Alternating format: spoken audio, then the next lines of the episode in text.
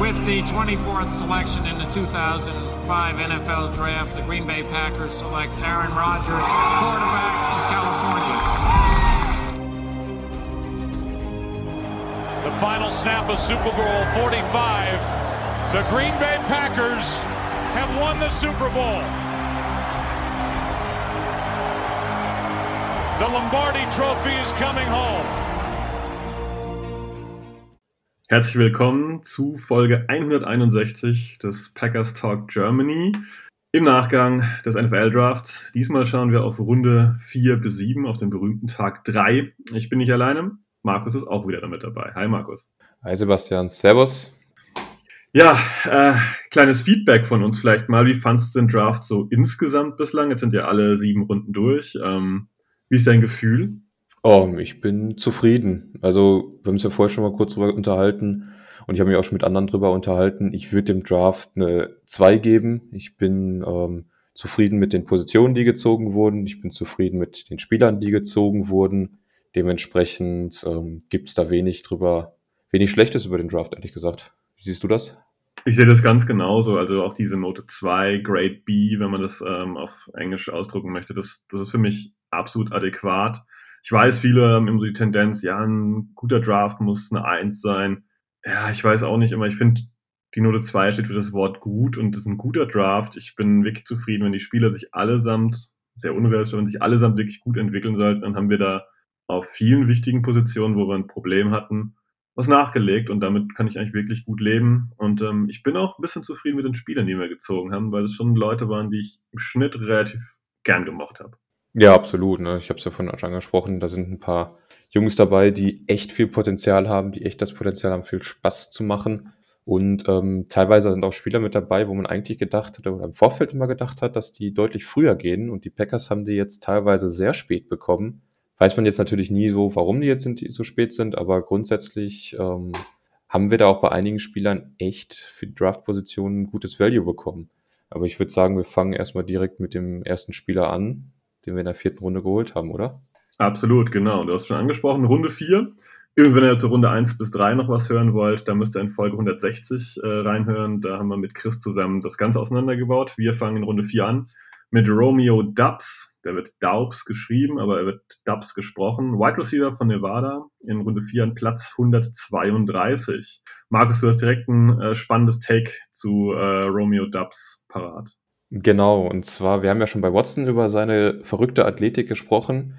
Und ähm, im Vorfeld des Drafts war Dubs auch ein Teilnehmer des Senior Bowls. Das ist so die beliebteste Pre-Draft All-Star Einladungsevent, was man so hat in den USA.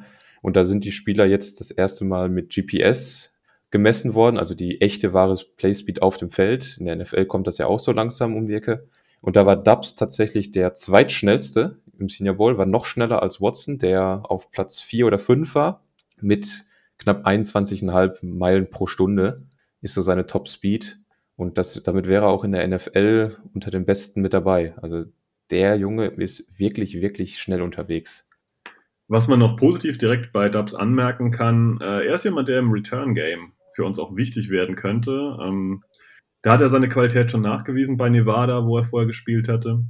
Und ähm, ich denke, das Receiving Core mit Watson und Dubs zusammen wird auf jeden Fall aufgepimpt. Wir wollen jetzt gar nicht darüber diskutieren, ob das hier jetzt ein, auf welchem Platz die Liga weit wären und so weiter. Das sind alles so wilde Vermutungen.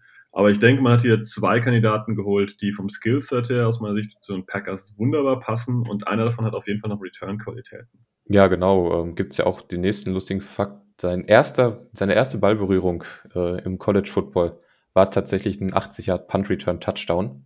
Also Punts auf jeden Fall kann er.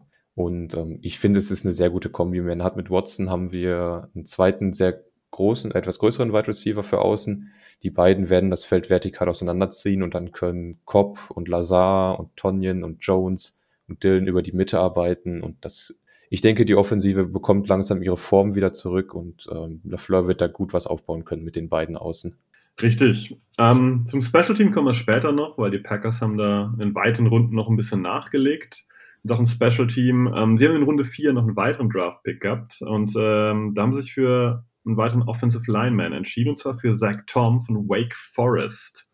Ähm, Markus, du hast selber vorhin im Vorgespräch gesagt, sagt Tom, hast du gar keinen so super Grade für ihn verpasst. Kannst du nochmal so erklären, warum du den vielleicht ein bisschen kritisch gesehen hast? Ähm, lass mich kurz raussuchen. Also grundsätzlich ähm, muss ich leider sagen, dass ich auch auf eine falsche Zahl reingefallen bin, und zwar das Alter. Da habe ich mich auf ähm, die falsche Quelle verlassen. Der ist jünger, als ich es gesehen habe.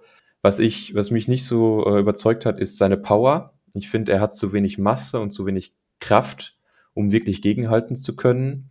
Und ähm, je länger ein Block geht, desto immer größer wird die Wahrscheinlichkeit, dass er verliert. Und gut, das ist irgendwo natürlich, aber bei ihm ist es, ähm, ist der ganze Prozess ein bisschen schneller. Also er kann kurz, kann er die Position halten und dann, je länger es wird, desto größer wird die Wahrscheinlichkeit, dass der äh, Edge Rusher gewinnt. Und das gleiche hat er auch so ein bisschen im Run-Game. Er kommt ganz gut raus, er kann sich ganz gut bewegen, aber er hält wirklich nur die Line of Scrimmage. Er kann da keinen wirklich wegschieben, er kann da keine Lücke frei machen. Er kann, wenn er irgendwo hinkommt, kann er sich da hinstellen, kann den Blocker aufhalten, aber er schiebt den Gegner nicht weg.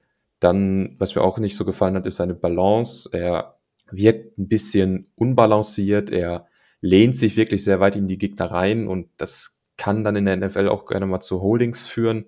Genauso bei den Füßen, die fand ich bei ihm nur durchschnittlich. Also irgendwie, da könnte er noch ein bisschen besser werden, ein bisschen leichtfüßiger, ein bisschen auch entschloss, äh, entschiedener, indem wie er seine Füße bewegt. Das waren alles so Sachen, die mich da gestört haben. Wie siehst du ihn? Ja, ich glaube, du hast es ganz gut beschrieben. Ich sehe ihn ein bisschen einfach inkonstant. Ich habe ganz gute Spiele von ihm in Erinnerung, wo er eigentlich ja, konstant und sauber gespielt hat. Und ich habe genau die Spiele gesehen, wo du diese, diese Schwächen gesehen hast, ähm, die du gerade perfekt beschrieben hast. Also das ist, der ist, glaube ich, noch sehr unkonstant. Das Positive an der Sache mit Zach Thomas, das ist niemand, den man, glaube ich, von Tag 1 als Starter ansieht. Es steht, glaube ich, außer Frage, dass wir Bakhtiari, Jenkins und Myers da auf jeden Fall haben. Und ähm, da wir vorher Sean Ryan gezogen haben in Runde 3, glaube ich, ist Zach Tom einfach jemand, den man noch entwickeln kann. Und die Punkte, die wir jetzt gehört haben, die sind allesamt entwickelbar. Das sind Sachen, die man, wo man dran arbeiten kann. Und einen positiven Faktor muss ich auch noch nennen zu äh, Zach Tom. Er ist relativ versatil. Das heißt, er kann mehrere Positionen spielen. Er hat eine lustige Combo, die es nicht oft gibt. Er hat Center und Tackle gespielt. Ja, genau, da wollte ich gerade am Ende nochmal hinauslaufen. Das ist, denke ich, der wichtigste Punkt bei ihm. Diese Center-Tackle-Kombination ist, glaube ich, so selten. Ich habe die jetzt vielleicht das zweite Mal oder so, wenn überhaupt, gesehen im Pre-Draft-Process. Und ähm, das ist, sind natürlich genau die Positionen, die in der Offensive Line mit die wichtigsten sind. Center, der koordiniert die gesamte Offensive Line. Und da hat er auch angefangen. Also er war zuerst Center im College und ist dann auf Left Tackle rausgerückt. Also der Junge hat eine unfassbar gute Spielintelligenz und denke, das hilft ihm sehr, auch ähm, wenn er dann Backup ist, dass er dann, dass man ihm sagen kann, okay, XY fällt aus, äh, komm rein, spiel die paar Snaps und dann schauen wir weiter. Da kommen dann solche Spieler, die alles spielen können, die einen sehr guten Plan davon haben, wie die Offensive Line agieren soll, die bringen ihm da, glaube ich, sehr, sehr viel. Ja, genau. Man kann ja aber diese Perspektive aufmachen. Die Packers haben natürlich ihren Starting Center mit Myers. Ähm, aber der, der Ersatzmann Lucas Patrick ist weg. Der ist, glaube ich, zu den Bears, wenn ich richtig weiß. Und ähm, Jenkins kann Center spielen. Aber wenn man ihn nicht unbedingt von seinem Spot, egal ob es jetzt Right Tackle ist oder Left Guard, wo auch immer er spielt, nicht wegziehen will, man hat mit Zach Thomas quasi noch eine dritte Variante, die Center spielen kann. Und das ist für einen Kader für eine Offensive Line einfach super, dass es hier Möglichkeiten gibt und man dann vielleicht nicht irgendwen auf Center stellt, der das vielleicht noch nie gemacht hat. Und ähm, das finde ich absolut einen positiven Fakt. Aber ich glaube, zudem haben wir genug gesagt. Wir können zu einer anderen Personalie weitergehen, die, glaube für uns alle absolut überraschend äh, ja so tief gefallen ist. Und ähm, die Packers haben da sogar noch ein bisschen Ruhe bewiesen, denn die Packers wären eigentlich an 171 dran gewesen im Draft in Runde 5 haben dann aber einen Trade gemacht ähm, und sind von 171 an 179 zurückgegangen, haben dafür Pick 234 noch einkassiert und trotzdem Kingsley, auch genannt JJ Enakbare, ähm, von South Carolina gezogen. Genau, es ist ein Edge Rusher, den ich tatsächlich ähm, ein bisschen höher hatte. Ähm, ich mag seinen äh, Finesse-Move. Also er hat einen tollen Swim-Move, einen tollen Spin-Move. Der, der ist wirklich, wirklich gut. Damit kann er viel reißen. Und das mag ich immer, wenn College-Spieler schon ein, zwei Sachen haben, auf die sie sich verlassen können, die sie immer abrufen können und die auch wirklich funktionieren.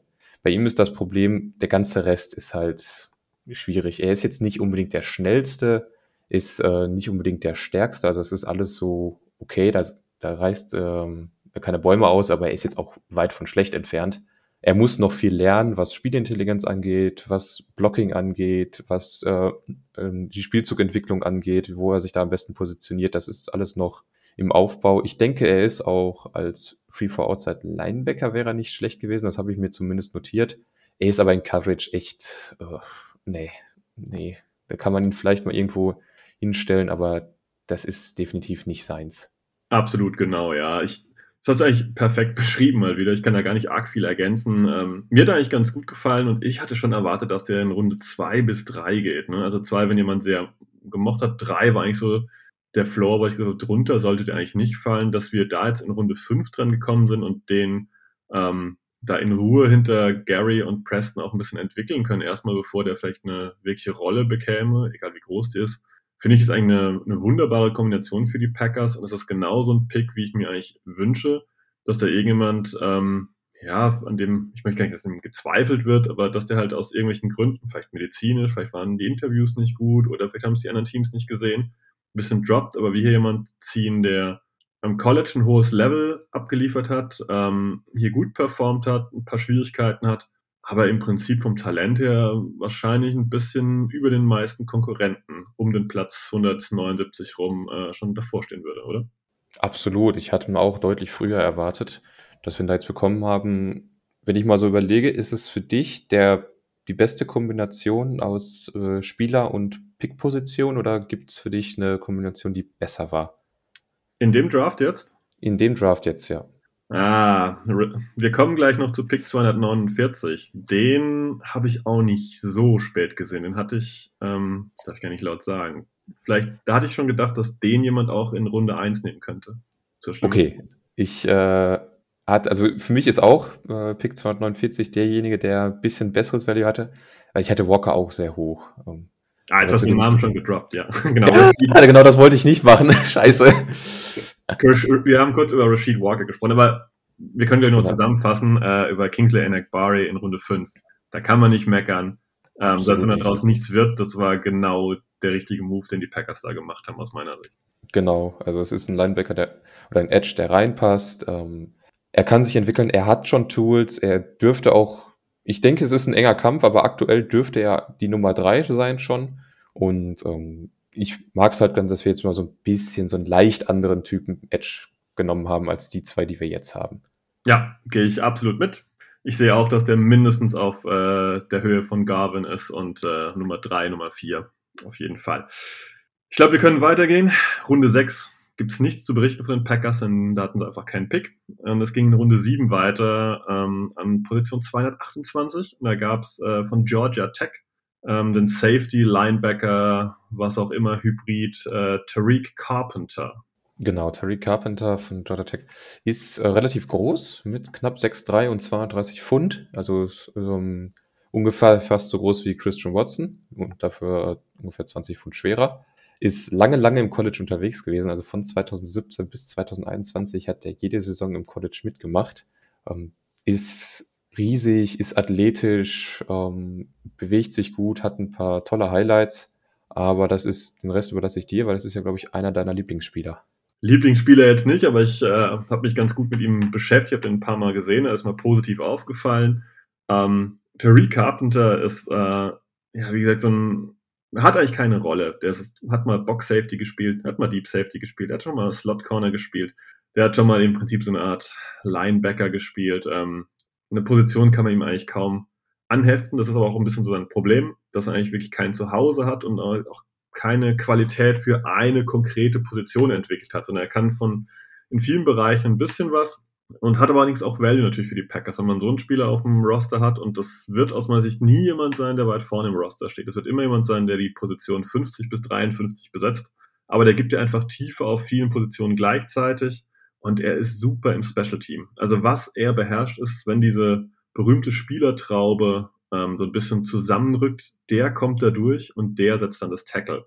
Ja, das ist ähm, wirklich auffällig, gew auffällig gewesen, dass der Special Team da richtig gut rangelangt hat. Ähm, Probleme hat er, sobald irgendwas Sideline to Sideline ist, weil sein Speed, der ist gut, der ist halt nur geradeaus. Das heißt, wenn man bei ihm diese berühmte 40-Yard-Dash, äh, also diese, diese Sprintzeit nimmt, die ist auch toll.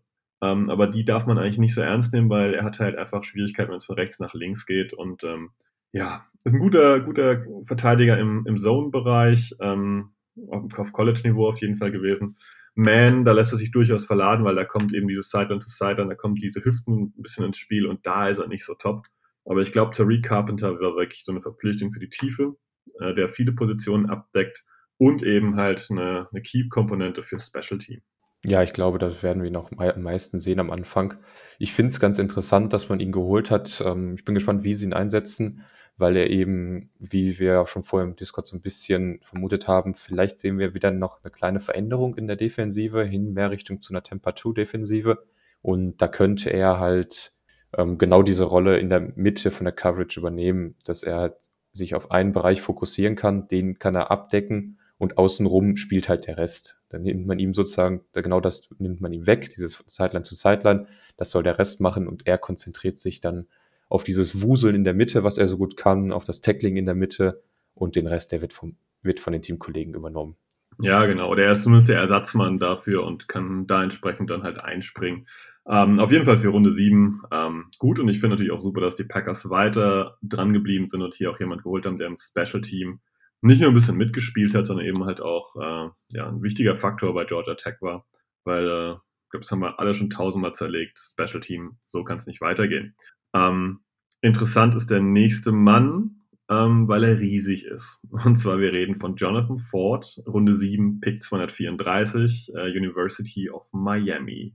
Genau, hat bei Miami viel Nose-Tag gespielt, ist aber nicht nur, also man hat ihn auch so ein bisschen hin und her bewegt, One-Two-Free-Technik, alles innen mal genutzt. Ähm, er weiß, wie er mit seiner Größe umzugehen hat. Er hat eine sehr gute Armlänge, die setzt er auch immer wieder gerne ein. Ähm, ich finde, für meinen Geschmack, wir sind jetzt in der siebten Runde, ne? er ist jetzt powermäßig, ist das jetzt nicht überragend, was er da aufs Feld bringt, sondern das ist okay. Gegen Bama sah das ganz in Ordnung aus und wenn man gegen die Bama, gegen die Alabama Offensive Line ganz in Ordnung aussieht, dann ist das schon okay für eine siebte Runde. Ähm, er spielt relativ aufrecht, also da muss man ihm noch ein bisschen was beibringen, dass er da seine Leverage ein bisschen besser einsetzt. Er hat aber, finde ich, ein paar ganz tolle Flashes auch auf dem äh, Tape gehabt. Also er hat immer wieder Momente gehabt, wo, er, wo man sich gedacht hat, hu, das hätte ich jetzt so nicht von ihm erwartet, dass er da so einen Spielzug raushaut. Ähm, was mir tatsächlich auch ein bisschen aufgefallen ist, ist sein Tackling. Da ist der eine oder andere Running Back mal an ihm vorbeigeflutscht und dann war er ein Tick zu langsam. Wie ist deine Meinung zu ihm? Ja, ähnlich. Ähm, ich sehe ihn halt einfach im Prinzip im Pass Rush gar nicht. Als Packers-Fan-Vergleich, ich finde, es ist einfach unser neuer Tyler Lancaster. Dass jemand, dem sagst du hier, das Gap muss geschlossen werden und dann setzt er seinen massiven Körper da rein und dann kommt da auch keiner durch. Was er halt nicht kann, ist ähm, irgendwie ein Pass Rush mit irgendwelchen Moves wirklich ernsthaft durchkommen und wie schon gesagt hast, um ja, sich dadurch zu powern, dazu fehlt ihm halt einfach die Kraft. Und ähm, aber das ist Runde 7. Äh, wir reden hier über Spieler, die wirklich dann am Ende des Rosters unter normalen Umständen sein sollten. Und das ist halt einfach nochmal ein Runstopper, wahrscheinlich für die kurzen Downs, wenn du halt wirklich hast, wie hier ähm, ja, äh, Vierter und Short und äh, du willst wirklich das Loch dann zumachen, dann schickst du vielleicht auch mal Jonathan Ford raus und sagst ihm mal zu, Freund, bei dir kommt keiner durch und ich glaube, dafür ist er wie gemacht. Ja, genau. Das ist, denke ich, eine sehr gute Rolle für ihn. Und da bin ich auch gespannt, ähm, ob er sich da den Platz im Kader erkämpfen kann. Er hat ja auch im Special Teams einige Snaps gespielt als Blocker. Ich glaube, da ist er dann auch ein Upgrade zu dem Herrn Lancaster, den du schon angesprochen hast. Dementsprechend hat man da auch wieder die Special Teams im Blick gehabt für, mit ihm. Und der ist einfach aufgrund seiner Masse, ähm, sollte man meinen, dass er da definitiv eine Verbesserung ist. Dementsprechend, ich bin gespannt, ob er sich im Kader festbeißt. Im Kader festbeißen ähm, wird garantiert ein Uphill-Battle, weil er jetzt relativ spät gekommen ist im Draft. Aber den, ihr habt schon gehört, den wir beide sehr schätzen, Rashid Walker, Tackle von Penn State an äh, 249. Ich lege gleich mal vor ein bisschen. Ähm, ich habe den teilweise auch in Runde 1 oder 2 gehen sehen. Jetzt kriegt euch den Schock, denkt er, um Gottes Willen, der hat ja, was labert der da? Ähm, das ist ein physisches Monster. Ich weiß diesen Begriff, den haut man gerne raus, das ist ein Viech, das ist ein physisches Monster, aber Rashid Walker ist wirklich physisch für einen Tackle perfekt. Da gibt es nichts zu meckern an Kraft, an, an Power, an, an, an allem, was man so physisch haben kann, Größe, Gewicht, alles super. Er ist halt mega roh. Aber wir wissen halt auch, dass die NFL durchaus auf solche Leute steht, die ähm, physisch quasi fertig sind für die Position, die schon gezeigt haben, dass sie das technisch ähm, vom Spielstil her teilweise können. ähm, aber hier noch ähm, mit ihm gearbeitet werden muss. Und deswegen hatte ich gedacht, und da bin ich nicht alleine, es hatten auch viele andere Leute gedacht, dass der deutlich früher geht. Ja, in Runde 1 habe ich nicht gesehen. Im Prinzip hast du das Positive alles schon oder größtenteils erwähnt. Ähm, man muss bei ihm so ein bisschen schauen, dass, dass man ihn nochmal auf die richtige Spur setzt. Ähm, er hatte ein paar medizinische Fragen zum Ende seiner College-Karriere hin.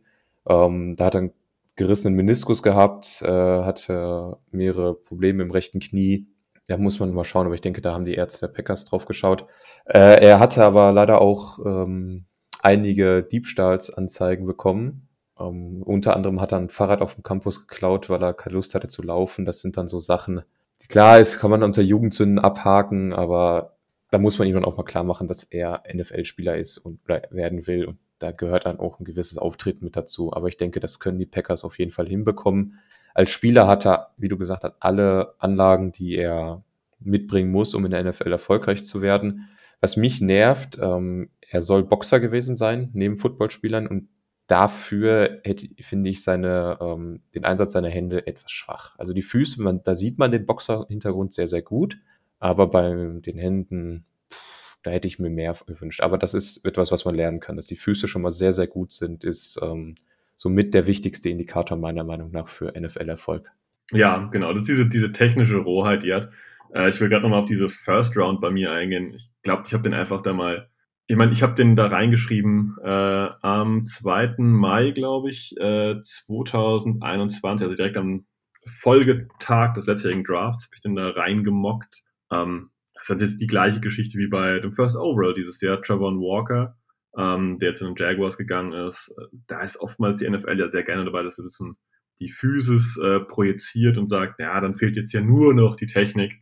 Das wäre so ein Kandidat für mich gewesen, der da ja, sehr hoch schießt. Das hat mir manchmal auch bei Tariq Woolen, das ist ein Cornerback, gehört, der am Ende, weißt du, wann der ging, Markus? In Runde 5 oder sowas?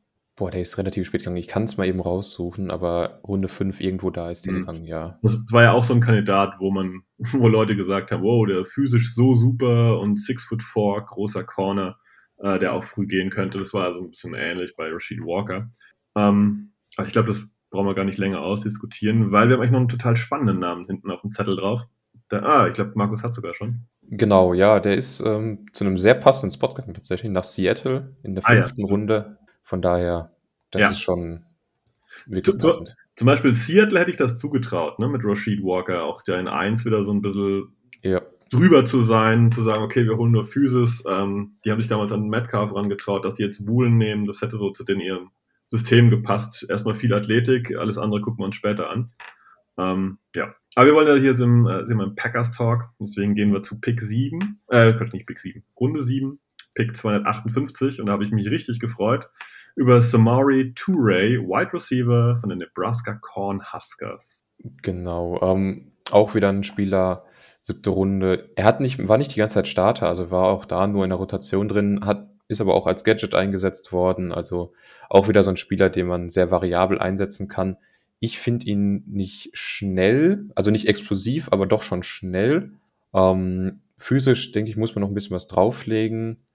Und äh, er fängt halt viele Bälle nur im Körper. Das hat mir nicht so ganz gefallen. Aber ich glaube, du magst ihn ein bisschen gerne. Ja, durchaus. Also mit der Geschwindigkeit gebe ich dir auch direkt recht. Was ihn halt auszeichnet, sind die super Routes, die er läuft. Also der kann die wunderbar verkaufen und er kann da dieses wunderbare Momentum kreieren, um dann Stückchen ja, sich die Separation zu holen. Ähm, und das macht er eben nicht durch Speed, das macht er eben durch ja, die Route-Technik. Äh, ja, seine Hände sind eigentlich ganz in Ordnung, wie du schon gesagt hast. Der wurde da frei eingesetzt. Zu seiner Vorgeschichte kann man sagen, der Kerl kommt eigentlich von Montana und hat dort in der zweitklassigen FCS gespielt und hat dort halt ja alles zusammengerissen, was man so zusammenreißen kann. Hat übrigens den äh, Receiving Yards Rekord von Randy Moss zum Beispiel gebrochen. Ähm, also und dann ist er im letzten Jahr, also nach gut, Montana war 2019 fertig, weil 2020 haben die pandemiebedingt nicht gespielt. Dann ist er transferred zu ähm, den Nebraska Cornhuskers 2021, hat er halt eine ordentliche Rolle gespielt, knapp 900 Yards und ähm, ist auf jeden Fall für mich ein guter Value und ähm, weil er im Special Team eben halt auch ja, gut spielen kann. Ähm, da war er teilweise Gunner, da war er teilweise auch Returner und ähm, ich mag einfach diese diese Qualität, dass wir einen guten Route Runner noch geholt haben, der garantiert noch mit dieser Körperlichkeit in der NFL ähm, ja, dazulernen muss, weil er das nicht kann. Aber der einfach dann breites Skillset mitbringt und den Wide Receiver Room und die Special Team hoffentlich auf ein anderes Niveau heben kann. Ja, genau, du hast es im Prinzip alles schon angesprochen. Ich finde es auch da wieder gut, dass man wieder einen Spieler geholt, Spielertypen geholt hat, den man bisher nicht im Kader hatte, weil so einen wirklichen Route Runnings Spezialisten hatten wir jetzt aktuell nicht mehr im Kader drin. Dementsprechend ist das äh, auch wieder ein, ein, Typ, der uns gefehlt hat, den man jetzt dazu geholt hat. Dass es jetzt in der siebten Runde war, okay, das gibt ihm natürlich äh, oder sorgt dafür, dass sein Weg vielleicht ein bisschen länger in den Kader drin ist. Aber ich denke, wenn der sich schnell anpasst an die NFL, dann hat er durchaus eine Chance, im Kader drin zu sein. Das könnte natürlich dann für den einen oder anderen Wide Receiver, der jetzt aktuell im Kader drin ist, äh, ein Problem werden. Ich denke, Watkins dürfte da so derjenige sein, der dann eventuell rausfliegt. Aber ich bin gespannt drauf, wie sich äh, sowohl Watson als auch jetzt Touré, die ja beide FCS-Hintergrund haben, in der NFL anpassen. Und wenn sie beide den Sprung schaffen, den denke ich, sind ist auch Touré kann da seine Yards fangen diese Saison. Und in Special Teams ist natürlich dann nochmal ein Bonus.